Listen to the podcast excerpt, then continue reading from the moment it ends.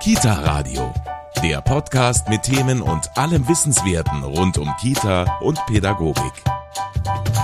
Herzlich willkommen bei einer neuen Ausgabe vom Kita Radio. Mein Name ist Caroline Engel und auch heute beschäftigen wir uns wieder gute 20 Minuten mit Wissenswerten rund um die Kita und Pädagogik. Starke Kinder, die wünschen wir uns alle und damit sie sich zu solchen entwickeln, machen immer wieder Kitas auch spezielle Angebote, bei denen die Kinder üben können, sich selbst zu behaupten, für sich einzustehen und im Zweifelsfall auch mal Nein zu sagen. Auch im Caritas Kinderhaus St. Nikolaus wird so ein Programm speziell für die Vorschulkinder angeboten. Die Kinderpflegerin Silvia Pirkel trainiert mit diesen Kindern echt starke Verhaltensweisen, ganz spielerisch. Und ich freue mich, dass ich Sie heute zum Gespräch treffe. Hallo. Das Training gehört natürlich auch zum Schutzkonzept des Kindergartens, das mir im Anschluss an unser Gespräch auch noch die Leiterin des Kinderhauses St. Nikolaus, Stefanie Heidel-Butcher, vorstellen wird. Hallo auch schon mal an Sie. Hallo Frau Engel, schön, dass Sie da sind. Selbstbehauptung für Kinder und starke Kinder. Ein wichtiges und auch ein spannendes Thema heute hier beim Kita-Radio. Kita-Radio, der Podcast mit Themen und allem Wissenswerten rund um Kita und Pädagogik. Frau Pirkel, Sie sind hier am Haus für die Vorschulkinder auch zuständig und bieten für die ein Programm jetzt an. Also es geht um Selbstbehauptung, es geht darum, die Kinder stark zu machen. Wie lange gibt es dieses Programm hier am Haus schon? Also ich mache das Programm hier im Kinderhaus St. Nikolaus seit 2013. Im Regelfall ist es jedes Jahr hat es stattgefunden dauert ungefähr drei Monate. Doch so lang? Ja. Wie sind Sie dazu gekommen, sowas anzubieten? War da vielleicht ein Anlass? War es ein persönliches Anliegen oder hat man gesagt, das muss jetzt auch einfach hier mal sein? In meinem, meiner alten Einrichtung habe ich das mit der Kollegin zusammen immer gemacht. Das war ein Projekt vom ganzen Haus. Da hat jede Kindergartengruppe das gemacht. Und dort haben wir das jedes Jahr einmal gemacht mit den Kindern, also mit allen Kindern. Aber ich habe einfach gefunden, dass es ab fünf bis sechs Jahre einfach besser ist, weil die Konzentration besser ist, die Kinder hören einfach besser zu, wissen auch, um was es geht in diesem Thema. Mhm. Und deshalb habe ich hier eben vorgeschlagen im Haus, dass ich das gern probieren würde mit den Vorschulkindern und deshalb mache ich das seitdem. Sie bieten es für die Vorschulkinder an, sagen aber, Sie haben auch Erfahrungen gemacht mit kleineren. Was sind so die Sachen, wo Sie merken, na, das klappt mit den Vorschulkindern einfach ein bisschen besser? Das Verständnis ist einfach besser. Mhm. Sie können einfach besser zuhören, die Konzentration und die Kleinen, die wissen ja eigentlich gar nicht, um was es wirklich geht. Was, was will die von mir? Mhm. Und wir haben damals auch ähm, das Projekt eben so um, umgelegt, dass wir das wirklich geprobt haben, dass da jemand gekommen ist und versucht hat, die Kinder wegzulocken, mhm. wo ich hier eigentlich auch erst machen wollte, aber im Nachhinein einfach mir überlegt habe, wenn die Kinder das jetzt üben, dann ist es vielleicht das nächste Mal, wenn es ernst ist, wieder eine Übung. Und die Kinder können das gar nicht umsetzen. Ist es jetzt Realität oder ist es jetzt einfach nur wieder ein Spiel? Mhm. Und deshalb habe ich hier eben gesagt, ich mache nur das Projekt und bespreche nur mit den Kindern und zeige ihnen halt, was sie dagegen tun können, sich selber zu wehren, zu helfen. Also ausgehend war erstmal eben dieser Teil, ich gehe nicht mit Fremden mit. Also das ist ein ganz großer Punkt, dass man Kinder da stark macht für Situationen draußen auf der Straße. Wie geht man damit um? Gibt es da auch Kinder, die vielleicht auch Ängste haben? Oder wie versucht man das Thema möglichst spielerisch oder eben nicht angstbehaftet zu behandeln? Also als erster rede ich erstmal mit den Kindern, was ist überhaupt ein Fremder? Wie können sie den beschreiben? Woran erkennt man das, dass ein Fremder eine fremde Person ist? Zum Beispiel der Nachbar. Ist der Nachbar ein Fremder? Ist er kein Fremder? Eine gute Freundin von der Mama oder ein Arbeitskollege vom Papa. Sind es wirklich Freunde oder keine? Was ich interessant finde, ist, dass Sie sagen, der Fremde ist eben nicht immer unbedingt der, der mir auf der Straße begegnet, sondern äh, es geht ja da wahrscheinlich auch darum, im eigenen Umfeld der Kinder ein Gespür zu entwickeln für eventuelle Gefahren. Nichtsdestotrotz, wenn Kinder jetzt bei Ihnen im, im Training auch mit solchen Fragen, mit solchen Situationen konfrontiert sind, Reagieren die da auch mal ängstlich oder äh, muss man da auch ein bisschen aufpassen, dass man sie alle mitnimmt? Natürlich. Also ich rede mit den Kindern am Anfang erst immer, dass das eben ein Thema ist, wo sie auch Angst haben können. Und mhm. sie sollen mir aber gleich danach eben oder während dem sagen, das Silvia, das behagt mir nicht ganz, ich habe jetzt Angst vor dem, dann kann ich mit ihnen einfach nochmal gezielt darüber sprechen. Mhm. Oder dann eben das Thema einfach anders jetzt in dem Moment aufbauen. Das ist aber relativ selten, dass wirklich ein Kind dabei ist, das sagt, ich habe Angst. Also wir hatten auch schon mal einen Fall eben, wo das Kind total Angst hatte, aber die Eltern haben weder mir was gesagt, noch das Kind hat mir was gesagt. Und als ich das eben rausgefunden habe, habe ich die Eltern angesprochen und dann hat es gesagt, da muss sie durch. Und das ist einfach ihr Leben und ja. Und da habe ich halt dann schon dagegen gesprochen und habe gesagt, nee, das ist nicht Sinn der Sache meines Projektes. Die Kinder sollen sich wohlfühlen und auch Spaß haben dabei. Da wäre ja dann auch wichtig, dass die Eltern auch mit ihnen in die Kommunikation gehen und sagen, da haben wir jetzt zu Hause das Thema auch gehabt. Genau. Das bringt mich gleich zu meiner nächsten Frage. Wenn man in einem Kindergarten so ein Programm anbietet, das ein schweres Thema ist, man informiert die Eltern darüber, wie ist die Reaktion der Eltern? Gibt es auch Eltern, die da zurückhaltend sind und es vielleicht lieber nicht mögen, dass ihre Kinder mit so schwierigen Themen konfrontiert werden? Also bevor wir das Projekt starten, kriegen die Eltern natürlich eine Information. Wir haben am Anfang des Jahres einen Vorschulelternabend, wo die Eltern auch ausführlich darüber informiert werden. Dann gibt es, wenn das Kind mit einem Fremden startet, gibt es einen Elternbrief mhm. und die Eltern müssen schriftlich bestätigen, dass sie wollen, dass ihre Kinder teilnehmen. Also es gab eigentlich bisher noch nicht wirklich, wo die Eltern gesagt haben, nein, sie wollen nicht, dass ihre Kinder mitgehen. Sie sind eigentlich eher froh, dass es dieses Thema wirklich gibt und aufgegriffen wird. Aber natürlich kommen auch die Fragen, aber im Normalfall gibt es eigentlich da jetzt wenig. Ich kann mir vorstellen, dass Eltern auch wissen wollen, wie so ein Training dann genau abläuft oder was dann konkret in den Stunden behandelt wird. Wie muss man sich das vorstellen? Sie sagen, es ist ein Projekt von drei Monaten, immer einmal die Woche. Das ist ja doch viel Zeit. Wie muss man sich den Ablauf so einer Stunde vorstellen? Letzte Woche hatten wir das Thema Pass auf dich auf. Also das ist ein Bilderbuch, ein Sachbilderbuch. Und da geht es um ein Mädchen und einen Jungen, die eben auf dem Spielplatz sind. Und dann kommt ein Mann und spricht sie eben an. Und da werden halt verschiedene Situationen zu Hause, auch wenn es an der Türe klingelt. Wenn die Nachbarin kommt und möchte das Kind küssen, solche Sachen. Es wird halt erst besprochen, vorgelesen oder mit den Kindern halt bearbeitet. Anschließend reden wir nochmal mit über das Thema, was in dem Bilderbuch gerade vorgefallen ist. Und wir spielen auch teilweise diese Situationen nach, damit die Kinder das wirklich verinnerlichen und sagen, ah, jetzt habe ich es verstanden. Das sind, bin ich immer wieder erstaunt, dass die Kinder eigentlich relativ offen sind und wirklich sagen, ich macht es. Also die sind so interessiert an diesem Thema und wollen das auch für die Eltern. Die kriegen das ja dann präsentiert hier in der Einrichtung. Das wird ausgehängt und präsentiert, damit die Eltern auch wissen, was wirklich passiert ist mit den Kindern in der Stunde mhm. und dass sie dann zu Hause auch nochmal drüber sprechen können mit den Kindern. Sie sagen, die Kinder, die machen da gerne mit. Gibt es einen Unterschied zwischen Jungs und Mädchen, wie die mit solchen Themen umgehen? Eigentlich nicht. Also ich würde jetzt eher sagen, dass die Jungs eher die Zurückhaltenden sind, die eher so immer ein bisschen skeptisch schauen, was erzählt die jetzt da. Aber so im Großen und Ganzen ist es eigentlich gleich. Also die Kinder lernen zum Beispiel auch, dass es nicht nur ein Mann ist, sondern es gibt ja ganz viele Fremde, die, da gehen wir jetzt schon weiter in das, mein Körper gehört mir. Also das lernen die Kinder auch in dem Projekt. Wer darf mich anfassen, wer nicht. Auch küssen, Tante, Oma, möchte ich das, möchte ich das nicht. Darf ich Nein sagen? In welcher Situation darf ich Nein sagen? Also das lernen sie auch ganz bewusst. Genau, und sie lernen halt auch, dass es nicht nur ein Mann ist, es ist Frau, es kann die Oma, der Opa sein, es kann ein Onkel, Tante, es kann auch ein Teenager sein, vielleicht auch ein bisschen älteres Kind als sie selber. Also es sind ja so viele Sachen, wo die Kinder einfach mitbekommen und auch lernen in dem Projekt. Es ist so der zweite große Themenblock. Ne? Sie haben auf der einen Seite einmal, ich gehe nicht mit Fremden mit und dann das Thema der eigene Körper wenn Sie mit den Kindern auch den eigenen Körper behandeln, was ja auch ein großes, großes Thema ist, wie geht man das an? Wie kann man mit dem Thema sensibel umgehen? Also dazu gibt es auch ein Bilderbuch, das heißt, mein Körper gehört mir. Und dort wird dann aufgezeigt, von klein bis sie wachsen, was sehen Sie im Spiegel? Was gehört eigentlich zu mir im ganzen Körper? Und wir hatten damals eine Fortbildung, das war wirklich interessant. Da haben die eine Tafel gehabt mit einem Mädchen und einem Jungen und die Kinder durften selber zeigen mit Magneten, wo möchte ich denn angefasst werden? Und das tue ich den Kindern auch immer wieder klar machen, dass halt Mama und Papa zum Beispiel, es muss halt nun mal sein, dass Mama und Papa auch mal die Genitalien waschen müssen oder so. Aber dass halt die Fremden jetzt eben da nichts zu suchen haben. Ja, also ja, das ja. trifft ja nicht nur Erwachsene, sondern auch zum Beispiel die Kindergartenkinder untereinander. Es gibt da doch sehr viele Kinder, die viel Körpernähe suchen und dann die anderen Kinder immer anfassen müssen und so. Das erkläre ich ihnen auch, dass halt auch da die Kinder einfach sagen können, nein, ich möchte das jetzt einfach nicht. Ich möchte nicht angelangt werden. Ich möchte jetzt nicht umarmt werden auch nicht geküsst werden, so wie es halt zu Hause auch ist. Also, mhm. dass man auch bei einem Kuss sagen kann, ich möchte das jetzt einfach nicht. Wie regeln Sie das innerhalb einer Gruppe, wenn Sie merken, dass ein Kind vielleicht ein anderes Kind anfasst auf eine Art und Weise, das nicht gewollt ist? Sind die Kinder dann stark genug, um das selber zu klären?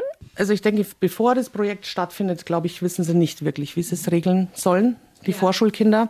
Und die kleineren haben da wahrscheinlich eh generell Probleme. Also die kommen dann zu den Erziehern und sagen, das, das mag ich nicht oder der, der will mich gerade küssen oder so. Aber wenn wir das jetzt sehen, also wenn ich jetzt sehen würde, ein Kind würde ein anderes Kind küssen, dann rede ich schon mit den Kindern mhm. und sage, du, wollte der das eigentlich? Hast du gefragt, möchte der das? Aber die Vorschulkinder, wenn sie das gelernt haben, können sie selber regeln. Das Programm machen Sie ja schon sehr, sehr lange. Was finden Sie persönlich spannend dran? Eigentlich wie die Kinder die Fremden sehen. Was ist ein Fremder? Also da ja. sind sie eigentlich immer sehr erstaunt, dass wirklich auch ein Onkel, Tante eigentlich irgendwo auch fremd sein kann, wenn ich die nicht regelmäßig sehe, nur einmal im Jahr sehe oder die Oma nur einmal im Jahr sehe oder was viele auch so ein bisschen erstaunt ist, oft der Arbeitskollege oder die Arbeitskollegin, dass ja. sie eigentlich auch nicht wirklich Freunde sind, ja, von Mama und Papa schon, aber von mir kenne ich die denn wirklich? Und da gibt es auch ein so tolles Buch, wo die Kinder eben gezeigt bekommen, kenne ich jetzt zum Beispiel den Herrn Nachbarn, nur weil er rote Haare hat. Und am Schluss wird halt der Bruder vorgestellt, was kenne ich an dem? Der schläft noch mit dem Kuscheltier, der färbt sich die Haare selber, der isst Spaghetti gerne. Und so wird halt den Kindern näher gezeigt, was ist denn wirklich jemanden besser kennen. Das finde ich ein sehr, sehr spannendes Thema, weil ich habe schon das Gefühl, dass wir in unserer Gesellschaft auch so sind, das ist alles so unkompliziert, wir sind uns gleich immer so nah, ja. Und das wird den Kindern vielleicht auch dann zu stark vermittelt. Da gibt es auch ein, eine kleine Geschichte von einem Kind, der, als das mit dem Nachbarn war, dass halt, nur weil der Nachbar Hallo sagt, dass man den halt nicht unbedingt kennt. Und dann kam eine Mutter und sagt zu mir, was haben Sie denn gemacht? Dann habe ich gesagt, warum? Ja, weil mein Kind sagt jetzt nicht mehr Hallo zu den Nachbarn. Aber schön, man merkt, dass bei dem Kind auch was passiert ist, oder? Ja. Auf jeden Fall. Äh, Frau Pirkel, vielen Dank für diese Einblicke in dieses wirklich spannende und interessante Training. Toll, dass Sie das schon so lange und so engagiert hier im Kindergarten anbieten. Ich glaube, das ist eine ganz großartige Sache. Sache. Dankeschön. Ich danke auch für das Interesse. Bei mir ist jetzt noch, wie vorhin schon angekündigt, die Leiterin des Caritas Kinderhauses St. Nikolaus, Stefanie Heidel-Butcher. Wir haben es gerade schon angesprochen, auch im Kindergarten sind natürlich Themen wie mein Körper gehört mir, ich darf selber über mich bestimmen, ein Thema. Wir haben gerade schon darüber geredet, Klar, auch da muss man damit umgehen, dass vielleicht mal äh, Situationen entstehen, die nicht den Kindern unbedingt angenehm sind. Wie handhaben Sie das hier am Haus? Ähm, Sie haben mir im Vorfeld erzählt, natürlich, es gibt ein Schutzkonzept hier für die Einrichtung, es gibt einen Verhaltenskodex. Wie muss man sich das vorstellen? Genau, also zum einen gibt es von der Caritas eben vorgegeben ein Schutzkonzept. Wie stellt sich die Caritas den Schutz der Kinder, der Mitarbeitenden hier in der Einrichtung vor? Die Kinder sind unsere Schutzbefohlenen, ja, also wir sind ähm, verantwortlich für die Kinder, wenn sie bei uns in der Einrichtung sind. Dieses Schutzkonzept haben wir nochmal Einrichtung einrichtungsbezogen aufgearbeitet, also wirklich geschaut, ähm, welche Räume gibt es hier in der Einrichtung. Zum Beispiel, wenn man jetzt mal einen Waschraum nimmt, ist der Waschraum von außen einsehbar? Können Fremde von außen reinschauen, sehen, wie ein Kind gewickelt wird oder auf der Toilette sitzt? Zum anderen aber auch ist es auch so einsehbar, dass die Kinder auch vor Mitarbeitenden geschützt sind. Also können wir auch sehen, wenn jetzt äh, jemand wickelt, findet das alles im Rahmen statt. Also das sind alles so Schutzsachen, wo man schauen muss, was ist gut, was ist nicht gut, können Räume abgesperrt werden und äh, das ist eben in diesem einrichtungsbezogenen Schutzkonzept ganz klar definiert, wie sind die einzelnen Räume zu bewerten. Im Verhaltenskodex ist es so, dass wir uns verschiedene Ebenen, verschiedene Sachverhalte angeschaut haben, zum Beispiel Sprache. Wie sprechen wir mit den Kindern? Ist es bei uns Schatzerle oder ist es die Prinzessin? Ist es der kleine Prinz? Da geht es einfach ein Stück weit darum, die Kinder vor Machtmissbrauch durch, in diesem Fall, die Mitarbeitenden zu schützen. Wenn wir uns jetzt mal Täterstrategien zum Beispiel anschauen, dann ist es immer so, dass der Täter, die Täterin ein Kind versucht für sich einzunehmen, besondere Aufmerksamkeit dem Kind schenkt, vielleicht besondere Spitznamen nur für dieses Kind hat und vor so etwas dass so etwas passieren kann. In unserem Kinderhaus, in allen Kindertageseinrichtungen ist es ganz, ganz wichtig, dass man einen Verhaltenskodex hat, wo genau steht, was ist in Ordnung, wie nennen wir die Kinder wie kann es mal passieren, aber es ist nicht in Ordnung und was geht wirklich gar nicht. Mhm. Also wenn man es jetzt mal in Bezug auf die Spitznamen vielleicht sehen mag, das war auch ja eine ziemliche Diskussion im Team, weil es natürlich von uns schon lieb gemeint ist, wenn wir Kindern Kose oder Spitznamen geben, dann aber auch gesagt haben, okay, gerade Kosenamen gehören wirklich in die Familie und zum anderen ist es unsere Aufgabe, dass wir die Kinder alle gleich behandeln und wir können nicht ein Kind äh, einen Kosenamen geben und dem anderen nicht. Und bei Spitznamen sind wir so verblieben, dass wir immer mit dem Kind absprechen, wie möchtest du denn genannt werden? Nicht, ich nenne dich jetzt einfach Maxi, weil Maximilian ist mir immer zu lang, sondern ich frage dich, wie willst du denn genannt werden? Und so ist es dann auch in Ordnung. Und vor allem, was mir da auch gut gefällt, dass Sie sagen, Sie versuchen da so gut wie möglich alle gleich zu behandeln, dass nicht einer rausgenommen wird, was eben ja auch Täter machen, wie Sie gesagt haben.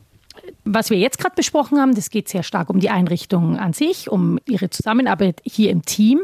Natürlich darf man auch nicht übersehen, dass Kinder auch innerhalb der eigenen Familie eventuell Gewaltmissbrauch ausgesetzt sind. Wie geht man damit um? Wie kann man hier im Kindergarten da Möglichkeiten schaffen, frühzeitig Dinge zu erkennen, vorzubeugen? Also bei uns, das ist ja in den Kindertageseinrichtungen immer ein ganz, ganz großer Bestandteil und zwar ist es die Beobachtung. Also wir beobachten das Kind ja tagtäglich, allein schon wegen seiner Entwicklung, damit wir da einfach auch in den Elterngesprächen dann entsprechend ähm, den Eltern mitteilen können, wo das Kind gerade steht. Und hier gehört es natürlich auch dazu zu beobachten, welchen Eindruck bringt das Kind von zu Hause mit. Wie ist die Kleidung des Kindes? Malt das Kind irgendwelche auffälligen Sachen, berichtet es von zu Hause. Also man muss natürlich, wir sind immer ganz, ganz vorsichtig. In erster Stelle haben wir natürlich immer Vertrauen zu den Eltern und das ist uns auch ganz arg wichtig, dass wir da eine sehr gute Erziehungspartnerschaft haben. Aber es geht einfach um Prävention, um Vorbeugung und natürlich, wenn wir den Verdacht haben, dass gewichtige Anhaltspunkte da sind, dass das Kind körperlich, psychisch oder in einer anderen Weise Gefahren ausgesetzt ist, dann steigern sich sozusagen erstmal die Beobachtungen. Unsere Aufgabe ist es dann wirklich alles ganz genau schriftlich zu dokumentieren sehr, sehr gut ist es natürlich auch immer, wenn man einen anderen Kollegen mit dabei hat, einen Zeugen sozusagen.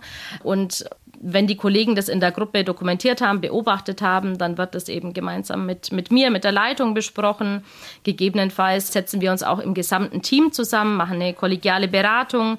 Was könnte dann da bei der Familie der Hintergrund sein? Oder brauchen sie einfach gerade einen besonderen Unterstützungsbedarf?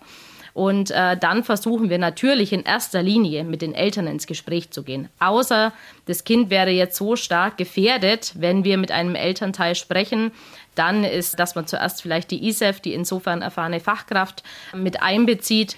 Aber wie gesagt, in aller Regel sind zuerst mal die Eltern natürlich mit im Boot. Mit den Eltern wird gemeinsam besprochen, was haben wir denn beobachtet? Gibt es zu Hause gerade irgendwelche Schwierigkeiten? Brauchen sie von der Erziehungsstelle oder von irgendwo Unterstützung? Und dann ist natürlich hier erstmal die große Hoffnung, dass äh, sich die Situation beim Kind dann bessert. Und wir schauen natürlich dann, ob das auch wirklich so stattfindet. Und wenn nicht, dann werden weitere Maßnahmen ergriffen. Aber wie Sie schon sagen, das ganz Wichtige und das Tolle ist, glaube ich, dass man die Sensibilität für die Themen hat, dass man dadurch, dass man im Team diese Themen auch immer wieder aufgreift, dass man darüber redet, dass man in den Austausch geht unter den Kollegen, dass da einfach die Möglichkeit besser da ist, Sachen aufzudecken, wenn man sich nicht scheut, hinzugucken. Und damit sind wir auch schon wieder fast am Ende unserer Sendung vom Kita Radio angelangt. Vielen Dank, Frau Heidelbutscher, erstmal noch auch für Ihre Auskünfte. Vielen Dank wie es gelingen kann, Kinder stark zu machen, auch in heiklen Situationen und wie der Kindergarten sie auch dabei unterstützen kann. Darüber habe ich mich heute unterhalten mit der Kinderpflegerin Silvia Pirkel und der Leiterin des Caritas Kinderhauses St. Nikolaus in München, Stefanie Heidel-Butcher. Eine kleine Anregung zum Thema starke Kinder hören Sie jetzt zum Schluss vom Kita Radio auch noch in unserem Medientipp. Ich darf mich für heute von Ihnen verabschieden, bedanke mich für Ihr Interesse und sage Tschüss und bis bald. Ihre Caroline Engel. Kita Radio, der Podcast mit Themen und allem Wissenswerten rund um Kita und Pädagogik. Kita Radio Medientipp. Mein Körper gehört mir, auch im Sport. Nora liebt Turnen. Ihr neuer Trainer sagt, sie habe großes Talent. Aber wenn er ihr Hilfestellung gibt, fühlt sich das nicht richtig an. Er fasst dann immer so komisch zu. Eigentlich müsste sie jemandem davon erzählen, doch sie hat Angst, dass sie dann keiner mehr mag. Ist das okay? Missbrauch und sexualisierte Gewalt gegen Kinder findet größtenteils in ihrem unmittelbaren Umfeld statt. Häufig passiert das auch im Sportverein.